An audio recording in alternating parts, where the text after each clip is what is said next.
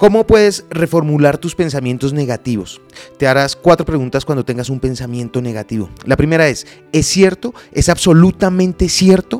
La mayoría de las veces no es completamente preciso, no es totalmente cierto y en realidad se basa en tu opinión. Cuando te preguntas si es cierto, te estás dando la capacidad de hablar de hechos.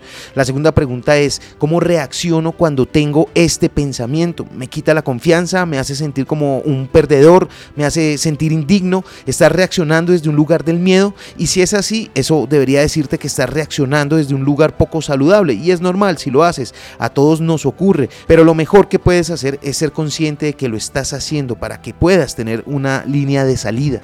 La tercera pregunta es, ¿quién soy sin este pensamiento? Por lo general, un pensamiento negativo está basado en el miedo. Y el miedo muchas veces es tan solo falta de información. Enfrentarlo es avanzar con claridad, reflexionando qué lo produce y en dónde está lo que requiere saber para actuar.